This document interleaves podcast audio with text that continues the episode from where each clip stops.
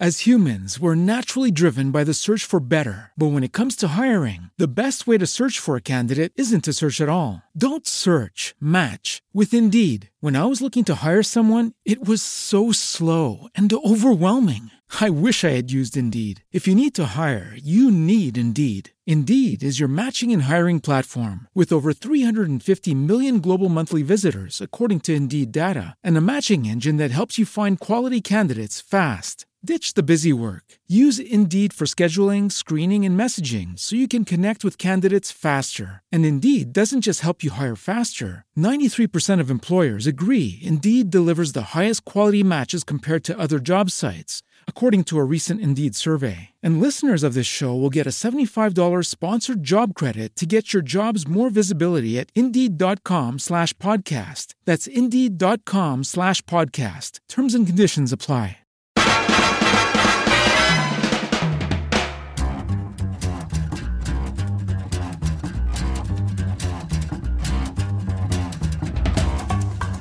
Damas y caballeros, bienvenidos a una edición eh, on the road de Dulce Compañía. Rápidamente voy a presentar al correo que está aquí porque eh, los que están viendo el video lo pueden ver que tengo.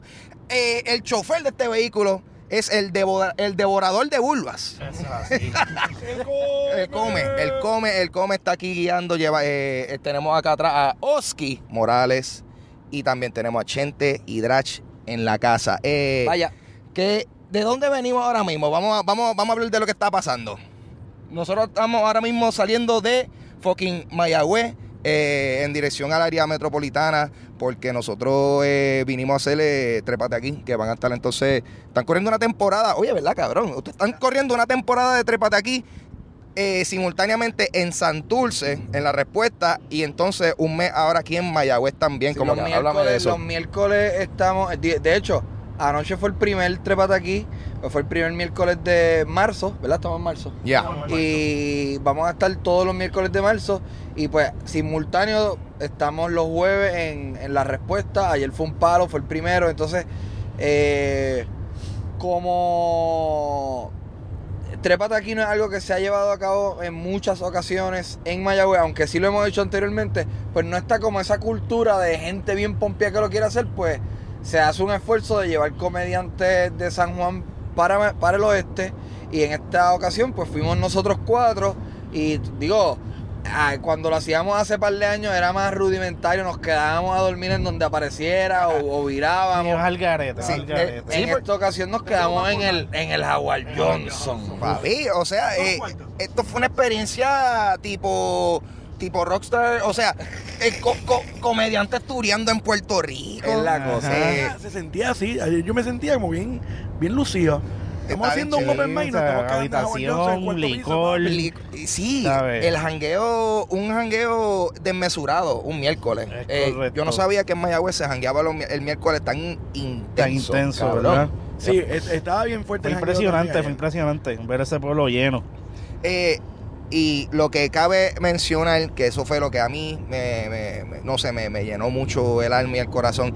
Yo había venido aquí la, la- un- la vez, gente que ha escuchado este podcast, el primer episodio, eh, yo estaba con, con Chente y Luxani, estamos hablando del party truck que, que Bassville Enterprise alquiló para llevar a un ¡Wow! corillo de comediantes La peor del- idea. de, de- no- nos recogieron en Montelledra y nos fuimos en un party truck para Mayagüez. Eh, demencia total. eh, muchas cosas sucedieron. Escuchen ese primer episodio de Dulce Compañía para The Whole Story. Básicamente tuvimos ocho horas total en un camión similar al que nos está pasando ah, al lado de nosotros ahora mismo. Sí, no, no, era, no era un camión diseñado en, en ese sentido como, de- era literalmente un vagón que tenía aire acondicionado y música, estaba Ah, chévere. Pero desde el vagón tú no podías ni comunicarte con el conductor Ah, y tampoco habían ventanas. no había ventana, nunca sabíamos como que, ok, ¿por dónde vamos? Teníamos un cabin Y fever. la y- idea de llegar de San Juan a Mayagüez para hacer un show en ese party para volver. ah, No, y, y exacto, y volvimos el mismo día. Tuvimos un, o sea, un- una trillita que nos iba a durar dos eh, horas y estuvimos media. mucho menos tiempo en el show que en el party. Cabrón. Ya, Mira, nosotros espérate. tuvimos ocho horas total. Party truck. Ocho Yo- horas total. Yo no sé si esto está, si cubrimos este detalle en, Ah. en aquel podcast que grabamos hablando de esa experiencia nefasta, pero ese, ese party truck chocó. Ah, yo, Anda yo, yo, no, yo no me Porque acuerdo es si que nosotros hablamos de eso, no, pero te voy a decir por qué tú no te acuerdas. Porque no se lo dijimos a nadie. Ok. De momento estamos detenidos y para que nadie panique, eh, y Electrox tomó la decisión ejecutiva de que nadie. ah, o sea, esto le da- va a dar una idea a la audiencia de cuán clausurado estaba todo el corillo dentro del paritrock. que El paritrock chocó Y no se y dieron nadie se enteró. Ah. Fue como que, ah, eh, paramos, estamos Ah, echando gasolina. estamos- estamos algo. cambiando una goma. Algo, Ajá. algún embuste nos dijo y de Electrox. Y después fue como que, cabrón, chocamos. Pero, ah, o sea, Sacamos a un carro a una persona. Sí. Demencia. Una muchacha que tengo entendido estaba celebrando su cumpleaños. Ah. Le arruinamos el cumpleaños. El principio de un año mierda. eh, mano, pero yo, o sea, esa fue la última vez que he venido para aquí a, a Mayagüez y, y mucho menos a, a, tú sabes, a, a hacer stand-up en, en, en el Claro. área, en, ese es el nor- no, norte, sur, este, en el lado oeste de la... Cabrón, tuve que... eh, ¿Y hace cuánto fue el paribos ese ya? Cabrón, o sea, ha, ha sido. Eso fue como para el 2013, más o menos. O sea, ha llovido. Me- como que me salió el memories en Facebook de la foto que tú y yo nos Te sacamos. voy, a, cabrón. te voy a buscar en tu podcast la Ah. fecha de tu primer episodio y más o menos lo calculamos de ahí. Eh, eh, mano, pero a, a lo que voy es que yo, pues, no había hecho comedia en Mayagüez. El público de Mayagüez está cabrón. Qué Súper, buen show el de De- anoche. O sea, Sí, eh, mano. y a eso es lo que yo Qué quiero, tú sabes, vamos a hablar de eso. Eh, no, no sé, no sé qué pasó, pero el público de Mayagüez es maravilloso. A- ayer se hizo un espectáculo que yo siento que todo el mundo, todo el mundo se lució, hasta hubieron personas que no habían hecho, eh, ¿sabes? Su primera vez haciendo stand-up fue anoche y hasta ellos le metieron, o sea, hay Sí. talento cabrón aquí. Y, y un público inteligente, mano, porque entendían, ¿sabes? De lo que uno hablaba. Exacto. Chorro de bruto. Este, Chorro, Es que. Mira, by the way, Ah. by the way, perdón. eh, ese primer episodio de Dulce Compañía se grabó en noviembre del 2014. Ok. Así que cerca de hace cuatro años. Wow. Cabrón, Wow. ¿cómo ha pasado el fucking tiempo? Sea la madre. Pues, este, y casi en todo ese tiempo yo no había regresado a Mayagüez. Yo Ay. tampoco. Solamente como que bien come mierda. Voy a sonar bien come mierda y huele bicho, pero solamente hacer shows en el Yahweh. Oh, Ya, humilde, humilde. No, pero, eh, eh, no sé, el crowd está súper cool. El show fue en la tertulia, no lo habíamos mencionado, y la tertulia era el espacio que también.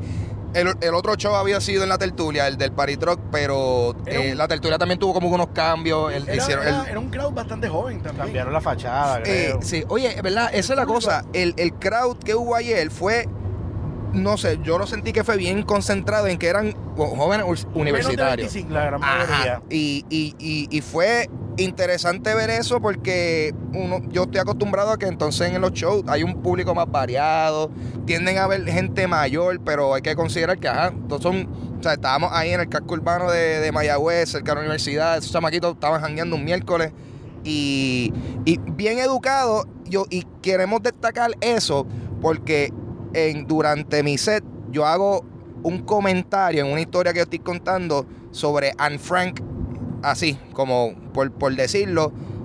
Y no, no pensando que realmente mucha gente iba a reaccionar, eso iba a ser como que un chistecito para dos o tres personas que, ah, I get it. Nerd. Y- Algo como nerd. Ajá. Eh, pero la cosa es que todo el mundo voló en canto y, o sea, a nivel de que yo, diablo, puñeto, hubiese cerrado con ese chiste si yo llegase a saber que eso iba a causar esa reacción. ¿Puedo, Pero, ¿Puedo mencionar algo? por favor. Esta es la mejor carretera para grabar un podcast. Sí, es cabrón.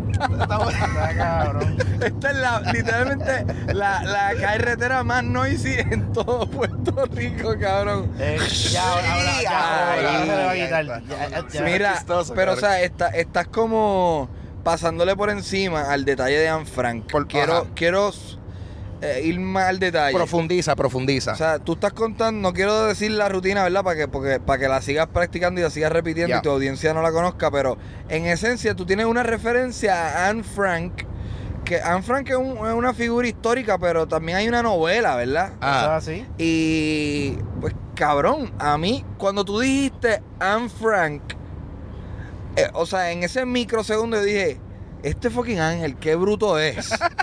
nadie va a entender esa referencia. Y no es porque nadie aquí en Mayagüez, es como que eso es- en mi mente para que tú veas, cabrón, como uno subestima el público. Sí. Sí, sí. A nadie va a entender eso. Sí, y- o pero fue, no fue una risa, fue una de las risas más explosivas en toda la No, noche. Eh, eh, en mi cabrón. ¿Y a quién carajo le importan niñas judías a, a, a- que la, la casa de Anne Frank, la casa de Anne Frank está en Holanda. Y, Eso es así. y yo estaba en Holanda visitando hace como cuatro años con un pana.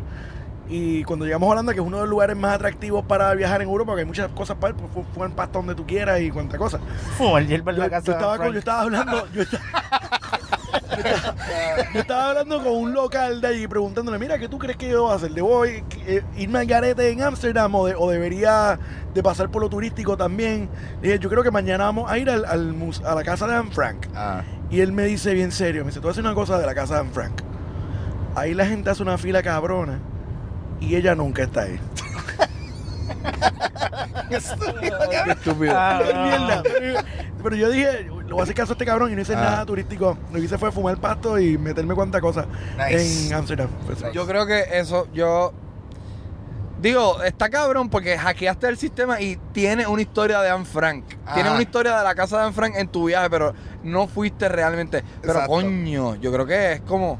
¿Qué más hay para ver en, en, en Holanda? Es como que la, la cervecería esa, que no voy a decir la marca. Ajá. Y la casa de Anne Frank. Y fumar pasto, eh, algo. Ajá, y chichar putas legales. Eh, no quería decir esa parte, pero por Pero- supuesto, pero, estamos con pero, el pues. come. Que eso son- ahí va- ahí va- por, por ahí van mis intereses. Mano, eh, Pero definitivamente un atractivo de allá, la- esa, esa industria.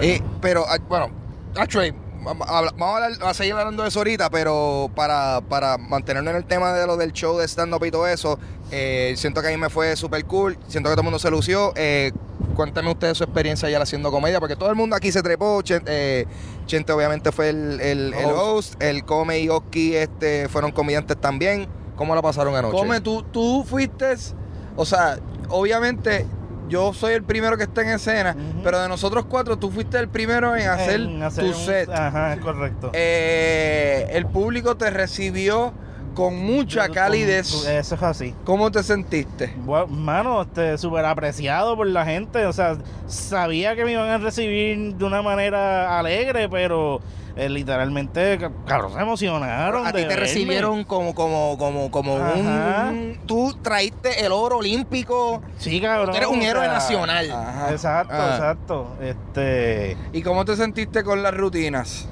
eh, Porque obviamente, para la gente que no sabe, tú, o sea, en verdad, tú estás rompiendo esquemas en términos de las cosas que te atreves a decir. Correcto. Y a, a ti te da miedo. No, fíjate, no, no, no miedo por mi seguridad o algo así, pero. no, pero este, miedo que no salga, que no te salga bien. Nada, no, no, no, me, no, no me, no me molesta, mano, porque de eso uno aprende y este, digo, no, no, no, salió súper bien, so, no, no me quejo. Pero este, y si no sale bien porque se joda, son, son ciento y pico de pendejos ahí. Ajá, ajá. No, pero tam- y también hay que considerar que, eh, tú sabes, el punto de un show como, como Trépate aquí es para, para trabajar material, No, tú sabes. seguro, Un workshop claro, para gente, you know, probar. Si no gusta algo, pues ni modo, tengo que seguir buscando material nuevo de que hablar. so. Claro. Y pues mientras, como yo me atrevo a hablar de putas, de meterme en puteros, de, de cosas que a lo mejor... Sí, de pistola. Ah, este... Es que es interesante porque es que yo, tú, tú hablas de cosas que, tú sabes, gente que a lo mejor que, o sea, no te, no te conoce, no te han visto.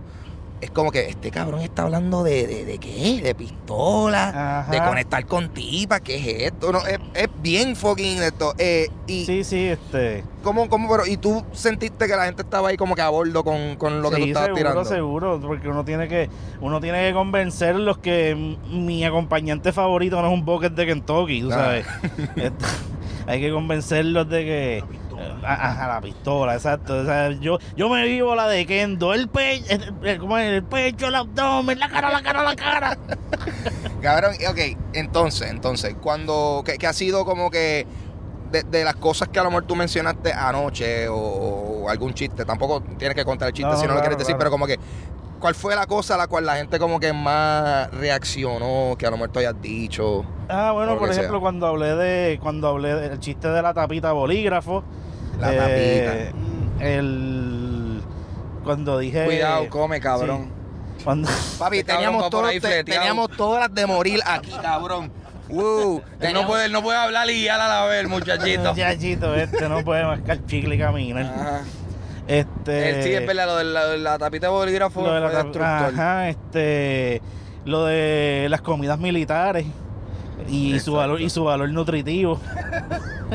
Pero claro, el come tiene. O sea, su, su con- la construcción de su rutina es efectiva. Pero yo creo que el encanto del come está en las frases. Ajá. Como lo de la tapita del bolígrafo, como lo de la salchicha, tú diste algo de la salchicha, que ya la gente puede llegar a sus Cabrón, es propias que conclusiones. es- es- es- es- es- tú tienes la habilidad de que nosotros, todo el mundo, o sea, pues nosotros podemos estar aquí hablando mierda de lo que sea y de momento tú te tiras un, un comentario, cabrón. Ajá, un comentario El cómic Es bien perfecto. fraseado. El cómic Ah. tiene mucha, Refranes. tiene muchos refranes, muchos momentos donde en cualquier cuento pendejo él te va a sacar algo que tú vas a decir, no puedo creer que este hijo de puta acaba de decir, como tapite bolígrafo. Exacto. Masticado, por si no. Gracias. Sí, sí, este, Tú de por sí, actually, tú, tú, tú, tú has hecho stand-up eh, anteriormente. Bueno, sí, en los trépates, en el season pasado fue la primera vez que, que participé. Pero, este, mano, estos son, en realidad, estos son frases de, de, de- de campo, de calle, o sea... Pero, yo- pero espérate, perdón, que come. Yo nunca había visto, o sea, ayer a mi entender hubo un fenómeno con el chiste ese de la tapita de fo- bolígrafo. Que debe ser bien frustrante para la audiencia porque no lo estamos explicando, pero no deberíamos explicarlo. Correcto. No, no, no. Pero tú dijiste la tapita de bolígrafo, risa explosiva, y lo pro, y, y como que se apagó esa risa, como a los 5 segundos, lo que se tarda una risa tradicionalmente, y explicaste el chiste y hubo otra risa. Otra, o sea, otra. se- le, le- le sacaste dos chistes al mismo Al chiste. mismo chiste, exacto, exacto. So, Yo, Sí, cool. por Va- si acaso alguien no lo entendiera, ¿tú me entiendes? Pues por eso es que en la próxima como que lo, lo quise explicar, porque Claro. siempre hay alguien que dice, no entendí. Por eso Este, es la perfecta, mano. Eso es, es sa- sacarle el jugo al, al chiste. Está cabrón porque es que, mano, y yo sé que tú, tú sabrás de esto, pero es como que uno sigue haciéndolo y uno sigue aprendiendo las cosas, cabrón. Esto no hay, yo siento que esto, a- hacer comedia o, o uno preparar stand-up y todo eso, tú sabes, hay, hay cosas que funcionan, pero no es como que una fórmula eh, de que, ah, esto va, este chiste va a funcionar porque va a funcionar y ya. Eh, a, a veces todo depende del público, todo depende de cómo tú lo digas, cabrón. Yo he dicho el mismo chiste eh, dos veces de maneras distintas y... Y- en uno parte y en otro me escocoto. Yo, yo, me, yo me he dado cuenta que a veces lo que sí le saco a probar un material o un chiste específicamente en diferentes shows, eh, además porque obviamente el, el- el ritmo, el tiempo, el volumen, como las pausas que te tomas en hacer un cuento, yo me he dado cuenta que el- de la manera que voy mejorando eh, ciertos chistes es que los simplifico. ¿Entiendes? Como que a veces digo, ok, ¿qué de esto yo puedo sacar? ¿Qué está de más en Ajá. ciertos chistes? Sí, que, que- que- que a, Esto a veces es- se cargan los eh, chistes. No, claro, y eh, puede ser como hasta cosas redundantes. Hay cosas que tú puedes, palabras específicas que tú puedes eliminar, hacer chistes más cortos, pero más sólidos. Porque Es- es un viaje, es un el, viaje. el gran George Carlin le llamaba Word Economy. es- Ah, es Eh, un poquito ahí de conocimiento histórico, damas y caballeros. Ahí está. Exacto. Eh, bu- bueno, pues aprovechando que están ustedes entonces hablando de eso, ¿cómo les fue a ustedes? ¿Qué les pareció el crowd y, y- y qué pasó anoche? Oski cerró. Oski, habla. Yo tuve una experiencia súper bonita ayer. Wow, que mucha falta me hacía hacer un show fuera de San Juan. Por, por más que, tú sabes, me encanta hacer shows Claro. en casa y al corillo de nosotros. Pero otro fue Está diferente. nítido venir y ver un, una- un, un show lleno de gente que tú nunca has visto. Adelante, un show lleno. Un Ah. show, sí, porque esa esa es otra, esa es otra cosa que tiene el, el- este, este formato de Trepata aquí, que el- ya, ya los shows se van sold out. Eso yo me acuerdo cuando Trepata aquí empezó, que no era así, tú podías comprar boletos en la entrada. Ahora es una cosa de que el, el público va a estar. Tú le podías llegar. Sí, eh, eh, a- es más, es más. Sentarte. se- tú- Exacto, tú le podías llegar o hasta cuando se empezaba a llenar es como que bueno que se dijo, papi, y que la gente está se- pa- sentadas atrás de la tarima y toda la A- A, pendeja. mí me gustó un montón ayer porque se, se sintió como un show de casa, o sea, en San Juan, pero estábamos en Mayagüez. Y se sentía igual de cálido, bien bueno. Todo el mundo le estaba metiendo, todo el mundo que participó ayer mató, el público estaba perfecto. Y me tocó cerrar y me lo gocé un montón. Yo creo que mucha gente nunca me había visto ahí. Un montón de gente después del show me preguntó por mis redes sociales Y, y yo decía, wow, este corillo que no se hubiesen enterado. Eh, está bien chévere porque es que eh, en, el, caso mío, como ajá, yo no me presento acá, es como que, wow, esta gente no- no- nos recibieron, ¿tú me entiendes? Esta gente viene aquí con ganas de, de- de pasarla bien, que, hay- hay- eso es algo que uno tiene que considerar y más para las personas que a lo mejor han querido hacer stand-up y no se atreven, como que objetivamente hablando, la gente que va a un show de comedia van ahí con, con ganas de reírse. Ellos no, ellos no te quieren ver fracasar. Ellos quieren, mira, hazme, hazme reír.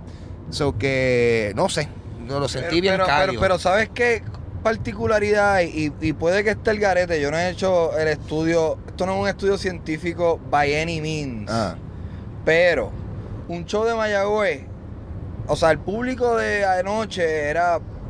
el- la edad promedio, estoy seguro que era 20. No, no, no. No, 18. 25 es viejísimo. ¿De Yo creo que es 20. Porque yo hice un sondeo, en la, mi primera rutina yo hice un sondeo y la gente, mucho 18, mucho 19 y mucho 20 años. Ese fe- eso es un fenómeno bien de Mayagüez. En San Juan los shows son más adultos. Ah. Sí, porque Mayagüez es un, Mayagüez es un pueblo estudiantil. Estudiantil, exacto. Pero, pero, ok, es un pueblo estudiantil, sí. Y la gran población del pueblo es estudiantil. Y mi, eh, mi fan base, odio usar esa palabra, mi audiencia, la, mi- la audiencia de mis podcasts en general son jóvenes. Pero ¿por qué? Es que el monto de San Juan no es tan joven. Yo creo que hay un, también un aspecto de que en San Juan se ve como que una actividad teatral. No es una actividad de joda. Aquí es una actividad de joda. Claro. San Juan es más como que cultura, creo yo. Yo creo que a lo mejor algo que se puede parecer a lo que es el jangueo de Mayagüez y escena como el show de anoche es Río Piedra. Río Piedra. Ajá. Si tú estás en la avenida tiene- universidad, tiene- si tiene tú un estás- look, tiene un look. Es algo bien similar a eso. Solo que pues Pero fíjate, tenía un look de mejores tiempos en Río Piedra. Porque, Sí, o sea, Claro, claro, sí, estaba, sí, sí. estaba No, lleno esto. sí, sí, sí. Y Este- e incluso para hacer miércoles y el jangueo que había alrededor del área cerca Estaba del hotel intenso, estaba estaba súper cabrón. Ahí me- yo la pasé Y- tan bien. No, y que, ¿sabes? Yo me quedé impresionado porque cuando salí hacia el pueblo, lo que había eran muchacherías, much- muchísimo más joven Y que yo, yo. no conocía a nadie, eso estaba este, cabrón. Ajá, yo, yo me sentía como, como un leopardo cazando Decía, "Qué gacela. lugar extraño. Miran- mirando la carne que me quería comer. Ey, so que, mano, eh, y eh, Chente, ¿esto hasta cuándo es que va a estar siguiendo Trepata Vamos aquí en a Mayagüez? Gracias a todo el mundo que fue ayer. En verdad fue un show súper especial. Estoy seguro. Voy a tratar de chequear el reporte de taquillas para decir ahora mismo en vivo cuánto queda. El miércoles que viene yo estoy. My, eh, Oski va a estar el miércoles que viene. Voy a checar cuántas taquillas quedan al momento de grabar esto. Pero esto va a ser todos los miércoles de marzo. Eh, obviamente lo- los eventos de la respuesta continúan. Continúan No me atrevo a decir cuánto va a durar, pero estoy seguro que van a durar más de dos meses más. ¿Qué tú crees que, qué tú crees que pasa con... Por ejemplo, ¿cuál es tu predicción para el próximo miércoles? ¿Tú crees que... Yo estoy seguro que se va a ir sold out. Eso va a pasar. Pero, ¿tú crees que es un público que repite?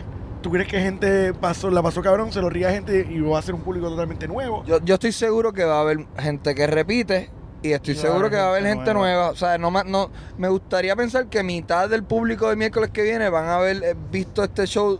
Yo me atrevo a Y- pensar que hasta más. Yo me atrevo a pensar que un 75% va a ser Yo, un crowd yo, nuevo. yo creo que va a haber hasta gente afuera esperando poder entrar de alguna manera porque es- sea, se va a regar, se va a regar de que el show Yep. está bueno, de que pues, está cabrón, ¿sabes? Los comediantes le meten chévere y, o sea, vas a pasar un rato hijo de puta allí. Y mi, mi interrogante es como que eh, yo no sé por qué en, en esta área de- de- del West, eh, en Mayagüez, whatever, todos estos pelotas acá, like, yo no veo tanto movimiento de, de comedia, de espectáculos así, todo eso.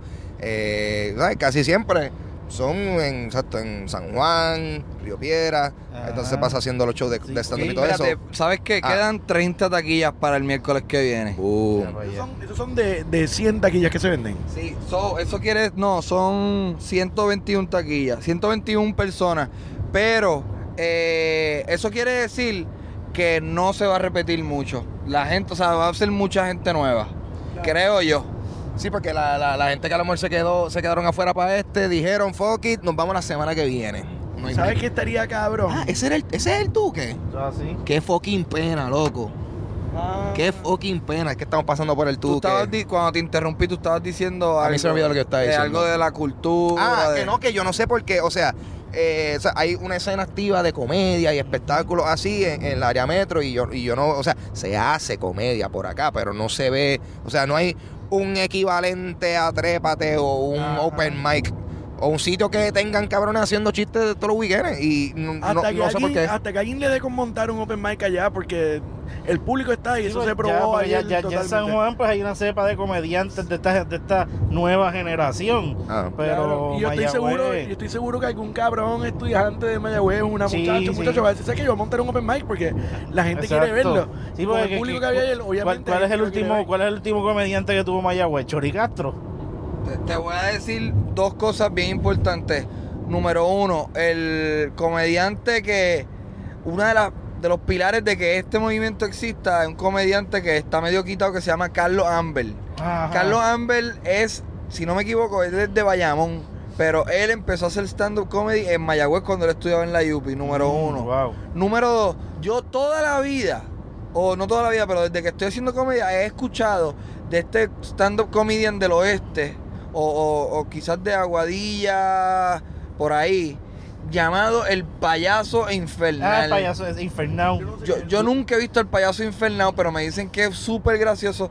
Y, pero esto es un tipo que se que disfraza se de payaso. disfraza de payaso, correcto, y hace unos chistes sumamente vulgares. Por ejemplo, creo que creo que coge los globos y los pone en forma de bicho. Ok, Este, tú sabes, es un, es un payaso, pero para adultos. claro. Pero este, Esto es un señor, esto es un tipo mayor. sí, esto es un hombre Tengo mayor. entendido que era un tipo que estaba atado a la escena del metal. O a la escena del rock en el oeste. En No sé por qué, pero tú dices eso y yo como que bueno, hace Ah, sentido. está, está cabrón, me hubiera encantado verlo. Yo he tratado de conseguirlo, pero creo que no tiene redes. O- otra cosa, Pues tú sabes que puedo, puedo conseguírtelo. Mano, estaría cabrón tenerlo el, para miércoles que viene. Porque tengo un Yo- pana que lo conoce. Mira, yo creo que la salida era para allá. Viste, yo no sé, pero. Sí. Ajá. ¿Tú, tú crees que por aquí llegaremos? Yo- All roads lead to San Juan. Exacto, Sí, exacto. sí. Ah, llegamos, bien. llegamos, Sí, sí. llegamos a San Juan. Mira, este, otra cosa. Es un poquito más difícil hacer eventos culturales en, en el oeste por, por la situación de los estudiantes. Los estudiantes en su gran mayoría no viven aquí. O sea, no, no, no es que so- no es que no viven toda la semana y se van los weekends, es que no duran más de cuatro años. O sea, se- hay un turnover, hay toda gente que no. Es difícil crear una escena cuando un, un, un chunk bien robusto de gente se está mudando cada cuatro años. So, claro. Eso lo hace un poquito más complicado. Es Wow. bien transitorio, tienes toda la razón. Por ejemplo, este el, en el área metro, San Juan y eso, hay lugares donde tú puedes decir, esto va a ser un comedy club y va a tener un, público fijo que lo sigue viendo. Pero lo mismo pasa en el área de, de, de la Universidad de Puerto Rico en Río Piedra, que es, o cada, cada par de años es un shuffle nuevo de gente. Sí, pero a diferencia de, de Mayagüez, yo, yo pienso que la gran mayoría de las personas que estuvieron conmigo, hasta los hospedados, vivían medio cerca. O sea, ah, digo, los hospedados no, los hospedados viven ahí porque son de lejos. Pero casi todos mis panas que estudiaron en Río Piedras conmigo vivían con sus papás. Eh, o sea, Ajá. eran de San Juan, eran de Atorrey, eran de Bayamón. Sí, sí, que. que Eran que- de Guaynabo. pueden- esa escena que, que se, Se- estuviese montando, pues se mantiene. Porque Se como quiera la gente. cerca. Sí.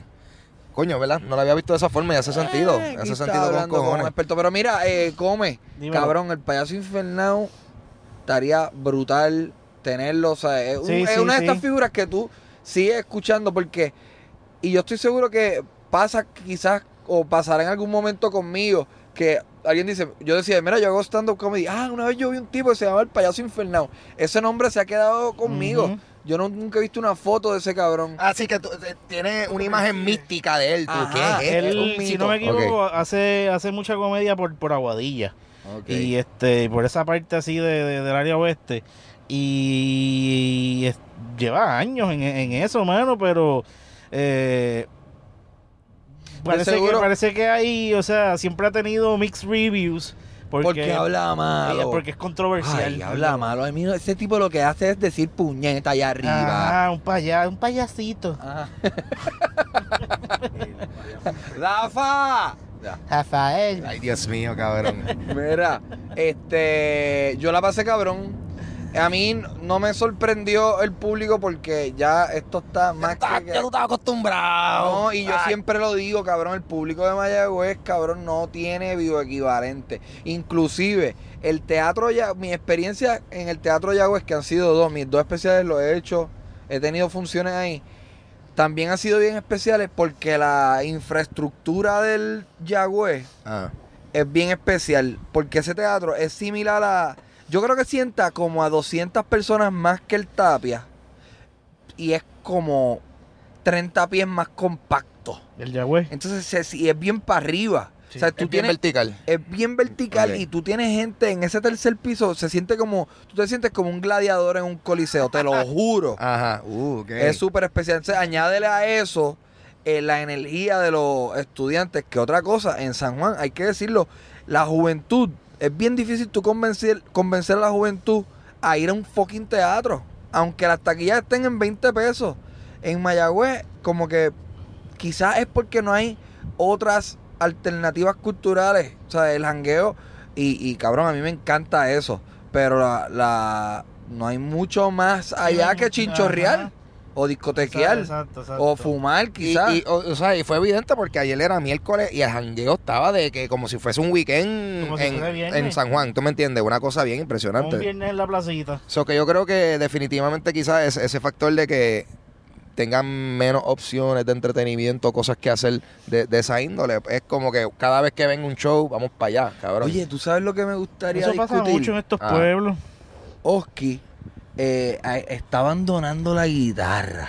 uh, Oski, ¿verdad? ¿cómo, qué, qué- ¿Hay algún cambio en el timing de tus rutinas? ¿O, o- o te sienten... ¿Qué estás pensando? ¿Qué, qué y va- cabe mencionar que Oski, este, él implementa, él implementa, ¿sabes? Por si acaso, vamos a explicarlo. Él implementa, él, además de hacer eh, stand-up, a veces en su rutina, hace, eh, incorpora a la guitarra, haciendo un poquito de musiquita eh, con la comedia Ah, también. Bueno, yo lo entrevisté y, y creo que el título del podcast es como que un comediante con guitarra. Y ya es como que, ok, ya eso Vemos- caducó. Ven- vemos como vemos como los títulos de los episodios de Chente han mejorado también. Como un comediante con guitarra, descriptivo con Este, cojones. la- esto, esto es algo medio nuevo para mí porque en verdad el- la guitarra, mi rutina con guitarra na- nació en, en Trépate aquí. Mi la primera vez haciendo stand-up fue un show de Carlos Ambert y esa fue la primera vez que lo hice y lo hice sin guitarra, era solamente yo con el micrófono. Y Hiciste como 45 minutos. hice como 45 minutos del show de. Carlos, el de Carlos Ambert, me acuerdo. Sí, era mi primera vez, estaba nervioso y se me pasó el tiempo. Y eso se... La cosa es que después de eso empecé a usar la guitarra y se convirtió en algo que me gustaba mucho, que la gente también se estaba gozando porque me ayudaba con el timing de los chistes. Y llegué a pensar, dije, bueno, cada vez que yo hago un show de 10, 15 minutos, puedo usar la guitarra porque es bien bueno para shows cortos así. Y para Y, y para cerrar, hace un loop, es, bi- es bi- es- es bien efectivo. Y recientemente, y, y pasa por casualidad, porque la, el, la- el estreno de la temporada de Trépate aquí el jueves antipasado, eh, yo llevé la guitarra, pero había un problema con la guitarra que no quería sonar bien. Y yo, y en verdad que pa- para que no se escuche como yo quiero que suene, dije, pues fuck it, voy a hacerlo sin la guitarra, que no lo hacía hace tiempo. Incluso pensaba que a lo mejor no iba a funcionar muy bien. Ahí todo. Sí, porque ya estaba, estoy tan acostumbrado a hacer eh, el set con guitarra que yo llegué a pensar y digo, bueno, ¿cuánto del set depende de la musicalidad y cuánto del set se aguanta solo? Claro, claro. Y, mano, estoy. De nuevo, me gusta lo de la guitarra y lo quiero volver a hacer, pero me hacía falta un break. Y, y se ha sentido súper bien, es menos trabajo para mí No tienes que cargar la No, guitarra. no, no, Tienes que hacer el- no tienes que hacer el soundcheck. hacer el soundcheck. Es una parte que siempre es como que, bueno, ahí viene Oski para el, para el open mic con la jodida guitarra. Hay que, hay se, que- se convierte en una misión de producción. Sí, sí, sí. Y, y de verdad, mano, ayer, por ejemplo, porque el, el- el jueves antipasado lo tuve que hacer porque la guitarra no me quería funcionar. Ayer yo vine con la idea de decir, yo voy a hacer hoy el show sin la guitarra full. No, no me lo voy a traer, no voy a ni tratar de hacer el soundcheck. Y me encanta, mano, y me lo, me lo gocé un montón. Y Cabrón, pero es cuando- como el mismo ritmo, pero sin la guitarra. Ah, ahí, me lo, ahí me lo habían dicho anteriormente. Ahí me- un pana, después de un trepate aquí en, en, en lo que era Celebrate, me dijo, mano, aquí tú, tú puedes hacer tu show sin guitarra, verdad. Y yo decía, no, no, me gusta. Sería interesante timear, o sea, tú mangar una rutina de 10 chistes, hacerlas con guitarra, timearte y hacerlas sin guitarra y timearte y ver qué, qué tú crees que, que dure más o, me- o, o- o quizás no hay di- diferencia. Yo, yo pienso, esto sí yo opinando. Yo pienso, yo pienso que hacerlo con la guitarra by default, Debe- by default debe- dura más. debe durar más Du- por dura guitarra, más sí. porque eh, eh, tú entre o sea, en tu delivery, pues estás tocando una melodía, so eh, Pero tú, sí, no, tienes y- más pero- espacio y, entre y las y palabras, esperar a que la gente se, Pero- se ría. Ah. Sí, sí, pero te, seguir te voy- con la- te voy, a- te voy a decir una cosa. El, la guitarra, eh, sí, sí, la musicalidad y que la gente escuche la, la canción y eso, pues lo atrasa un poco. Pero en cuestión del delivery y del chiste como tal, la guitarra ahí me hace hacerlo más rápido. Porque yo estoy en un compás de tiempo y tengo que encajar el, el cuento dentro de algo para que, para que, para que, ¿verdad? que tenga el ritmo. Sí, sí. Y entonces cuando, cuando lo hago sin guitarra como anoche, eh, me puedo tomar esas pausas libremente en, y, y leer cómo está el público y qué está pasando y decir, ¿sabes qué? Voy a poner una pausa que no, no estaba pensada, la voy a poner aquí. Ajá. Pero, pero aquí voy yo a opinar. Me conf- estoy hablando mierda al, al decir que a veces la guitarra funciona como un punchline. Me explico. Dice un chiste, hay una risa, dejas de tocar guitarra, risa, risa, risa. Se calma la risa, empiezas con el dungu dungu con el de la guitarra y la gente se ríe por la guitarra o no. Hay, hay, hay- Porque en ese caso sí duraría más. sí, sí, sí, pero la cosa es que yo también, yo trato de emplear diferentes cosas. La, la guitarra y, y los acordes que estoy tocando le dan como que esta cosa amena. Y el cuento puede ser bien absurdo con una guitarra linda. Y yo, yo también trato de usar un poco de teatralidad. En cuando, cuando yo hago mi, el, el show, y especialmente con la guitarra, me, me enfoco más como que en tipo performance. Y, y sí le doy, no sé, como un espacio de respirar en- entre, entre lo que estoy tocando y la- las caras que pongo, miro al público bien serio. Pero también cuando tú empiezas la melodía, después de que haces un chiste y empiezas a, a tocar nuevamente la melodía, o sea, me dejas saber como que ah, Ah, se eh, acabó. eh, se el acabó uno, ahora ah, va a ser el próximo. Sí, sí, sí. Y entonces me da gracia porque ya oigo la, la musiquita y como que coño, va, va a ser otro chiste, vamos a ver qué es la que hay. Sí, sí. Esto, hacerlo sin la guitarra, pues. Yo, yo me siento es como si la tuviera, pero no la estoy usando. Entonces, pues las pausas, no viene ninguna música, le- se la dejo al público. Y la gente, yo a veces digo un chiste y tiene como un delay de dos segundos y se empiezan a reír. Y entonces me doy una pausa, pero todo el mundo se ríe y digo, ok, pues ya ahí me empieza el próximo. Ok, con eso dicho, ¿por qué tú crees que ayer no funcionó uno de mis chistes tuyos favoritos, el de la camisa? Ese chiste para mí es un. ¿A ti te gusta? A mí me encanta ese chiste. Por eso yo lo sigo haciendo porque eh, incluso es un chiste que ¿Saben de qué chiste hablo? Sí. El de la camisa. Sí, eh, para mí eso es uno, es uno de esos chistes que a mí, como a mí me gusta, yo lo voy a seguir haciendo en muchas ocasiones. Es un chiste que históricamente, desde que yo lo empecé a hacer, siempre falla una gran... Eh, un- exacto, siempre. Pero a mí me gusta porque la gente que lo coge en el momento Por lo general son bellacos Sí. como yo. no, y, y se lo gozan porque el chiste tiene, tiene una, una preproducción linda, tú sabes. Sí, sí. Tienes que, tienes que quedar. No es un chiste que tú puedes escuchar de lejito y gozártelo. Tú Tú tienes que estar ahí invested en esa historia. Entonces, los que sí, los que sí se estén montados en el cuento, se lo, se lo gozan. Oye, Ayer yo tuve que decir, justamente después del chiste, que algo que a mí no me gusta hacer, pero con, pero con ese chiste me lo perdono, porque incluso en muchas ocasiones el chiste está en explicar ese. Porque es uno que todo el mundo se pierde y cuando lo explico, ¡ay! Es que la gente lo coge. Sí. No, eh, yo, yo, yo pienso que, por ejemplo, eso que tú estás mencionando, que ese chiste la gente necesita prestar atención. Yo creo que también eso fue algo que yo sentí que fue una de las razones por la cual ayer a todo el mundo le fue bien cabrón. Papi, el público estaba atento. ¿verdad? O sea, la gente, no, yo, yo estoy acostumbrado a escuchar siempre gente hablando en el background. O sea, aquí la gente, si, si, se, si se susurraban, eran como que, porque alguien dijo un punchline y es como que, diablo, este tipo está bien loco. Me, me hubiese, like, Ah. me hubiese gustado que el público estuviese un poquito más oscuro.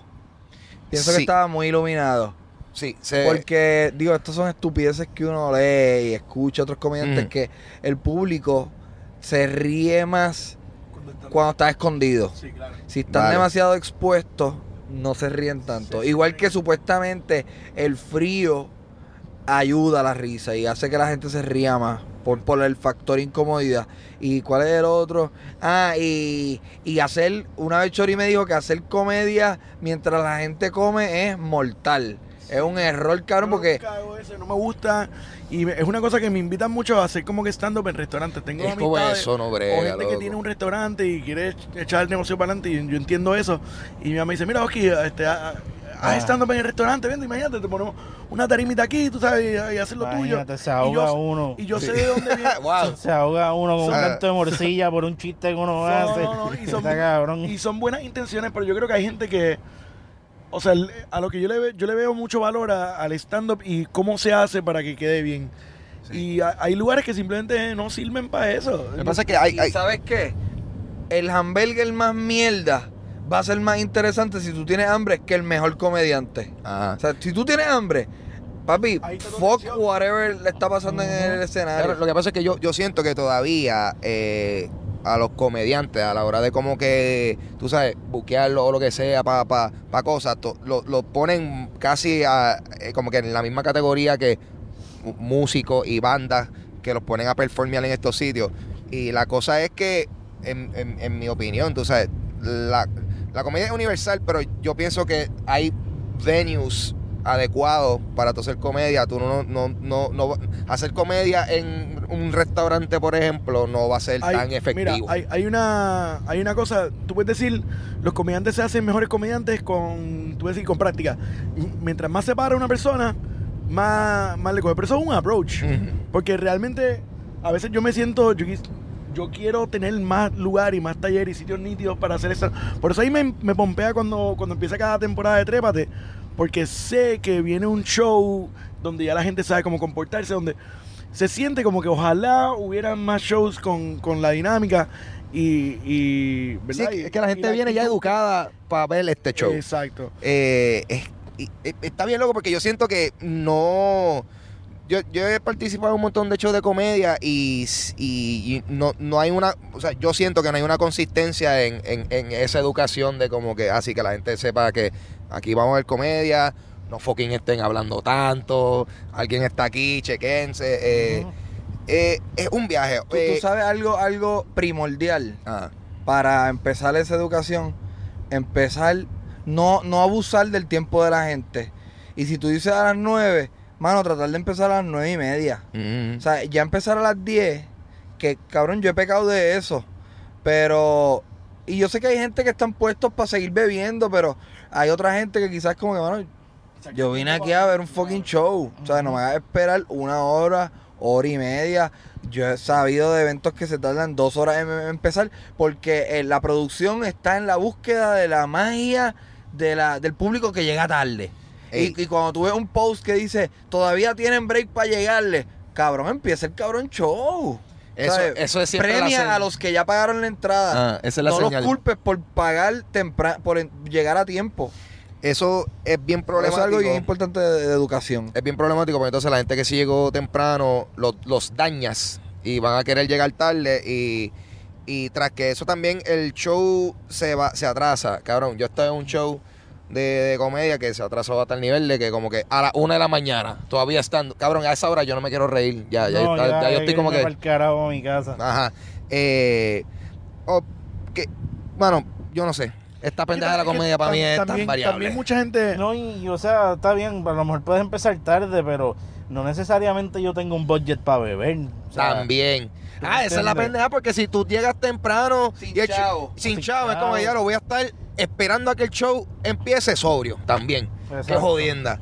Eh, yo. Y sin batería en el celular. Ah, Ajá. María. Yo. Pégate cuen- un tiro. mesa redonda aquí. eh, cuéntenme.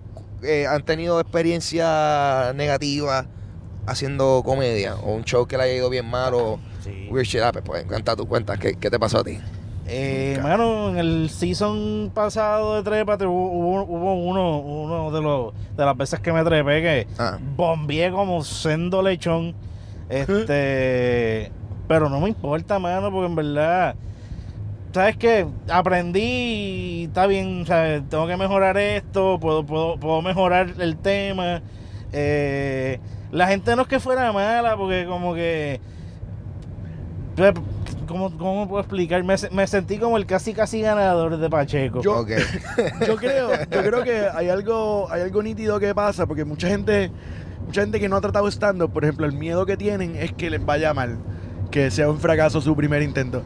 Y yo creo que lo, lo más nítido está en, en darte cuenta que si te pasa eso, ya Estás vi- vivo. estás vivo, viene otro Sí, comediante, la gente se va- no, no es algo permanente.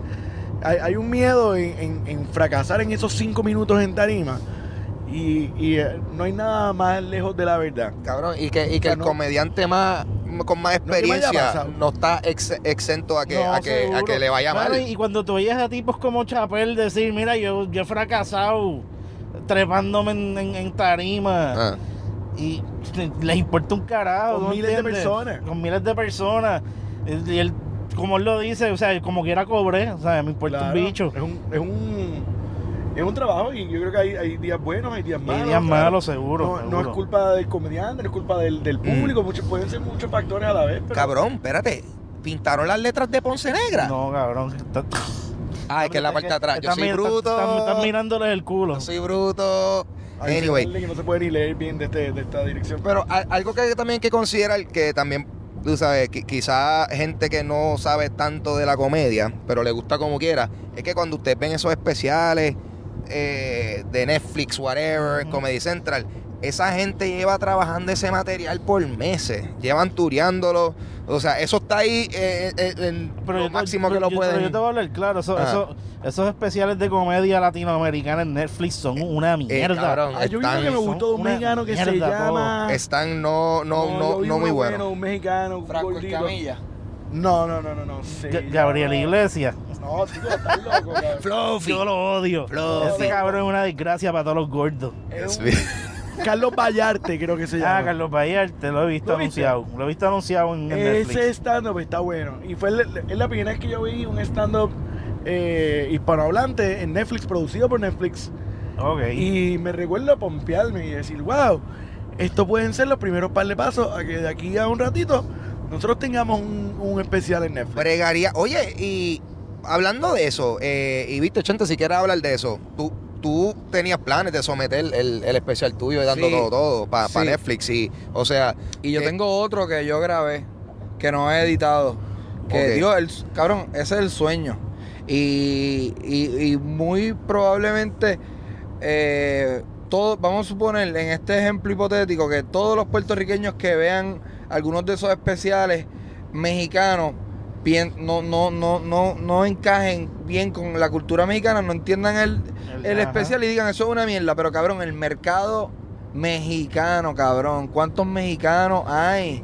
¿Sabes? enorme. Es un país, o sea, en México hay un cojón de mexicanos y en Estados Unidos hay un cojón de mexicanos. sí. So, es un mercado Es huge que nosotros, pues, nosotros gracias a Dios exportamos un montón de talento con el género urbano. Y el mundo consume ese género urbano. Y gracias a esa música. Me cago en la hostia. No, yo ahí, chévere. Y gracias a esa música, pues el, el- la audiencia que la consume tienen una referencia de nuestras palabras. Y yo creo que eso a la larga nos, nos puede ayudar. Pero dudo Sí. mucho que nuestro mercado de comedia se asemeje al de México. No, y es que me- también tú sabes que yo, yo no me vería diciendo jerga mexicana. Simón, güey.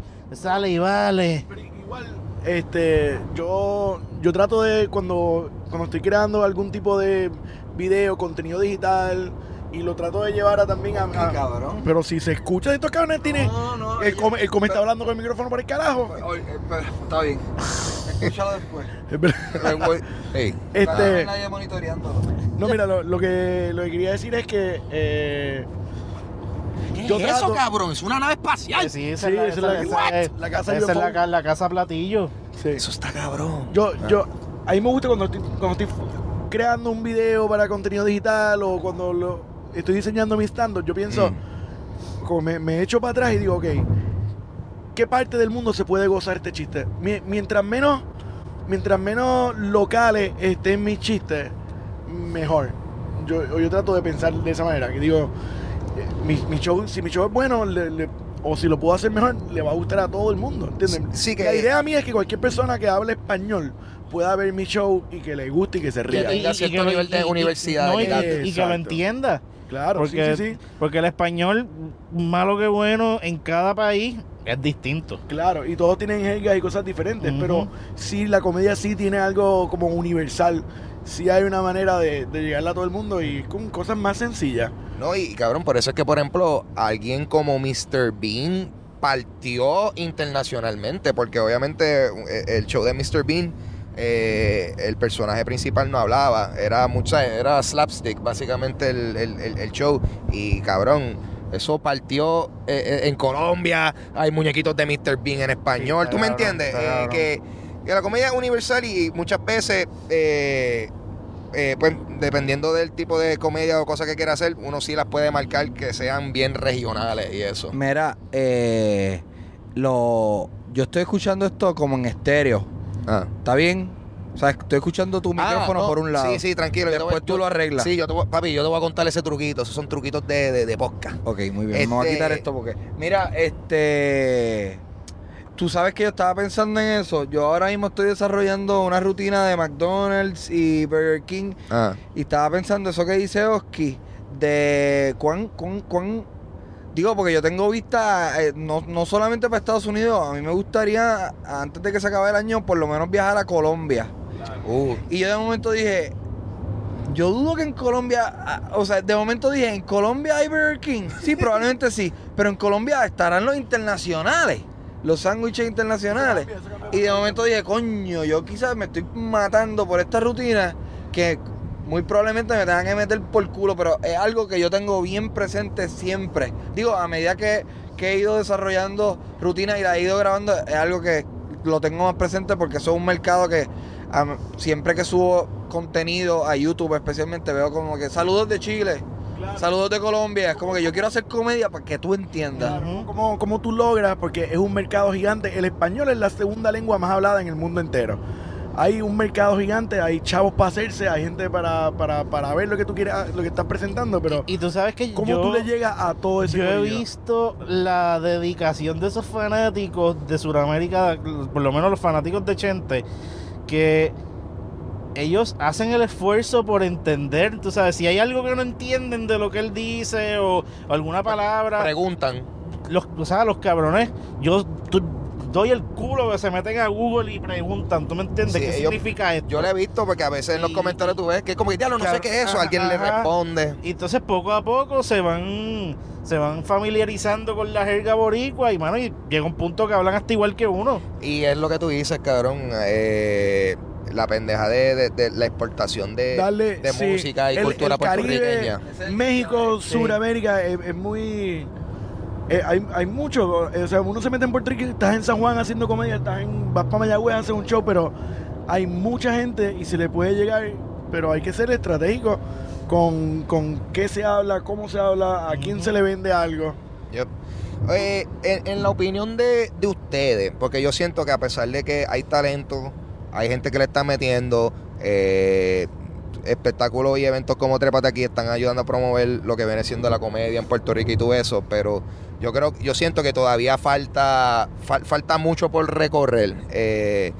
para, yo no sé, para que, para que, para que se, para que se mueva más. En, en la opinión de ustedes, como que qué, qué hace falta para mejorar Bueno, la yo- situación de, de Yo la comedia Puerto personal Rico. pienso que el Estado debe fomentar más este tipo de, de- de- arte. Mm. Eh, sobre todo, tú sabes, qué sé yo, por manera de clínicas, que los muchachitos se vayan metiendo y empiecen desde pequeñitos a hacer sus rutinitas y, y- y eventualmente mientras van creciendo, tú sabes, quién sabe, salen comediantes hijos de puta de, de aquí de Puerto Rico que, que- lleguen a una, a un- a una fama internacional o, o whatever, o sea que yo creo que aquí tienen que empezar a meterle chavo a, a- a lo que es las artes y el deporte.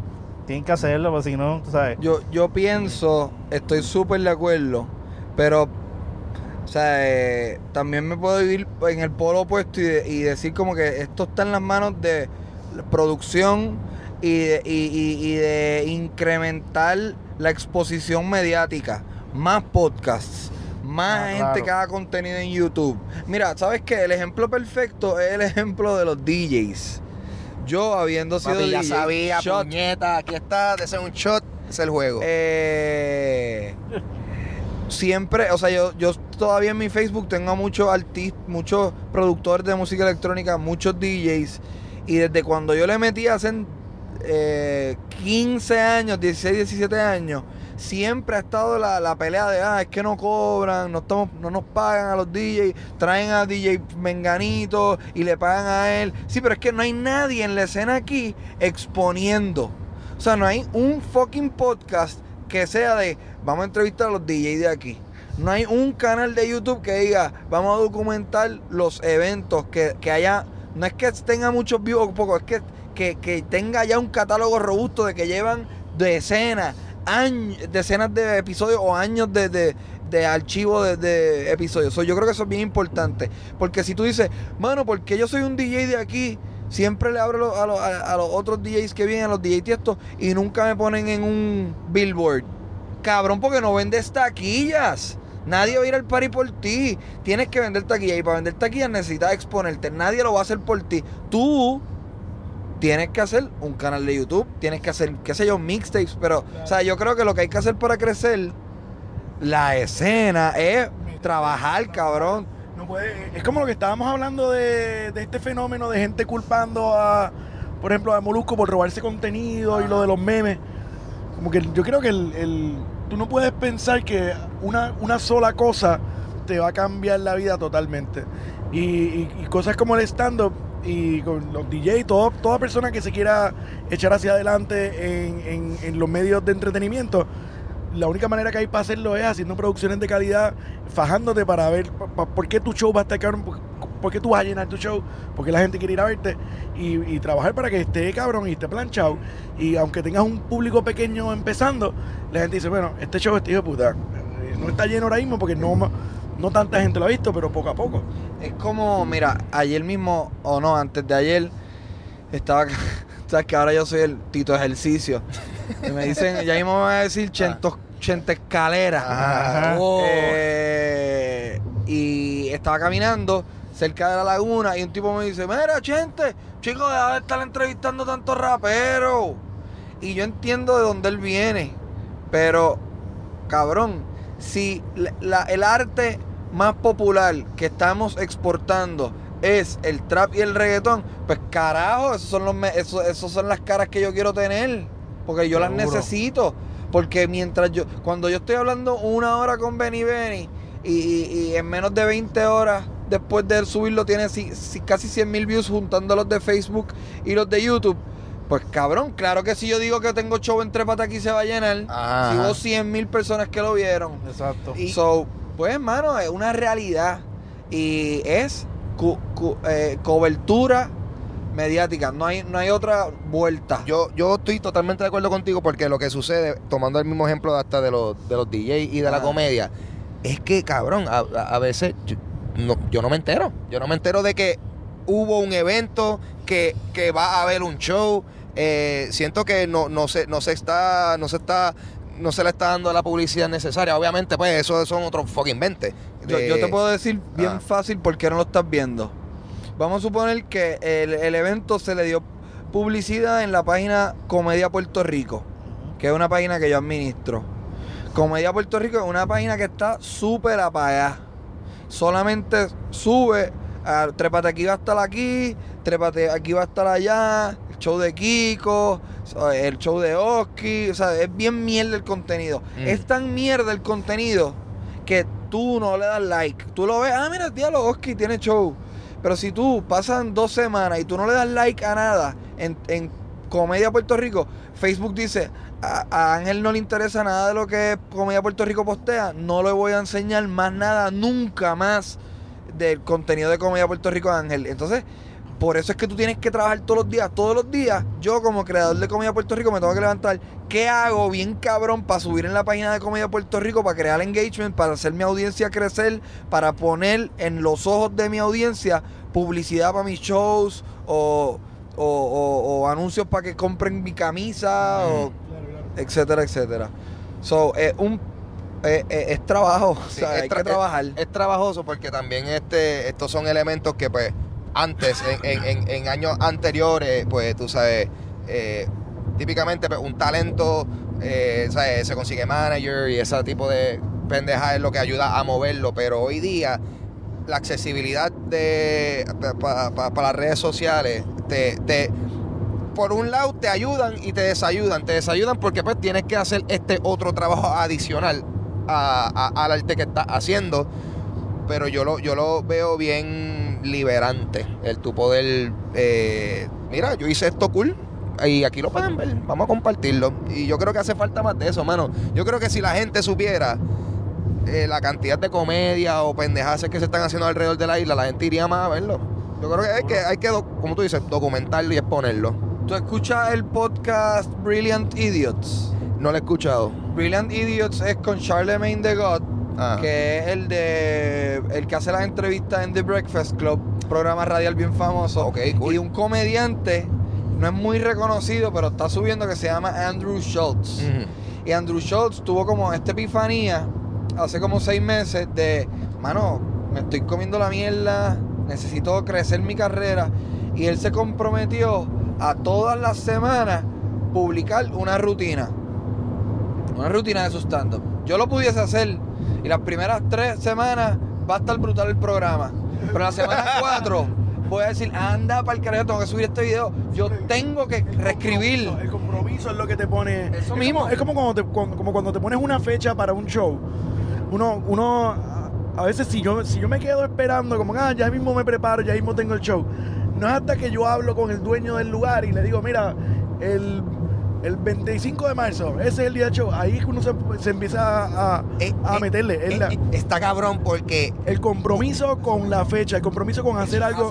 con de- Es tú- horrible. Eso te, te mete en la cabeza. Eh, Cabrón, alguien dice, se acaba de cagar aquí. te- es fuego, es práctica, tienes que estar todo el tiempo encima de eso. eh, pero Es yo- bien fácil picharle algo cuando no tienes un compromiso. Está bien, es súper fácil. Está, está cabrón porque en esta pendeja. Número uno, alguien se tira un pedo aquí. Vamos a empezar por eso. número dos, Hay que mencionarlo. Número, Alguien se un cagó. accidente de carro número dos, y está todo grabado. eh, eh, cabrón, es que yo, eh, a- al uno ser al- arti- artista, eh, es como que uno es su propio jefe y, y- y a veces, cabrón, yo lo que necesito es algo o, o un deadline o alguien que me diga, cabrón, tienes que hacer esto para pa, pa mañana, ¿tú me entiendes? Sí, Para ahí uno me- como que me voy a sentar entonces, tengo que Ajá, Ahí hacerlo. me, está, ahí me está pasando ahora mismo porque yo estoy, yo estoy produciendo un show que se llama Experiencia Extraordinaria y es contenido digital, es en video. Y el, el- el punto del show es eh, averiguar sobre lugares, personas o experiencias extraordinarias. Pero eso es, es como, me imagino que a ti te tiene que pasar algo similar con, con las entrevistas.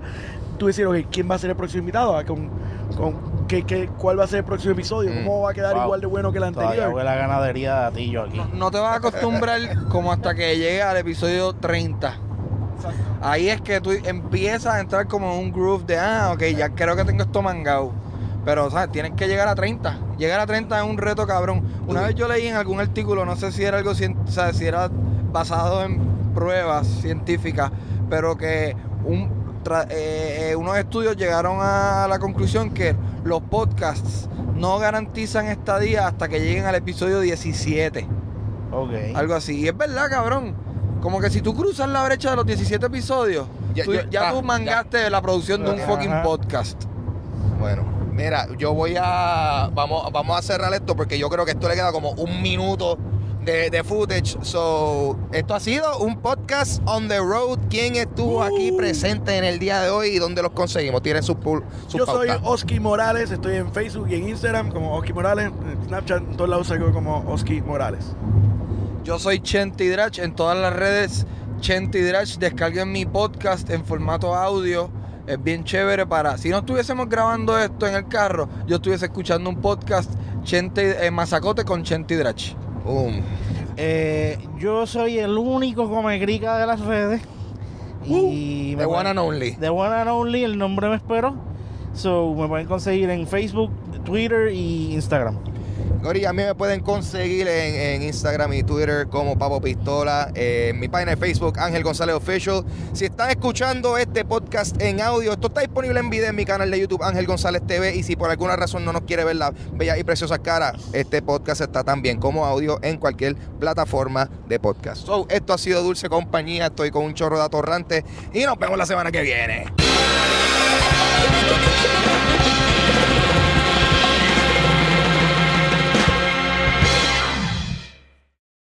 As humans, we're naturally driven by the search for better. But when it comes to hiring, the best way to search for a candidate isn't to search at all. Don't search, match with Indeed. When I was looking to hire someone, it was so slow and overwhelming. I wish I had used Indeed. If you need to hire, you need Indeed. Indeed is your matching and hiring platform with over 350 million global monthly visitors, according to Indeed data, and a matching engine that helps you find quality candidates fast. Ditch the busy work. Use Indeed for scheduling, screening, and messaging so you can connect with candidates faster. And Indeed doesn't just help you hire faster. 93% of employers agree Indeed delivers the highest quality matches compared to other job sites, according to a recent Indeed survey. And listeners of this show will get a $75 sponsored job credit to get your jobs more visibility at Indeed.com slash podcast. That's Indeed.com slash podcast. Terms and conditions apply.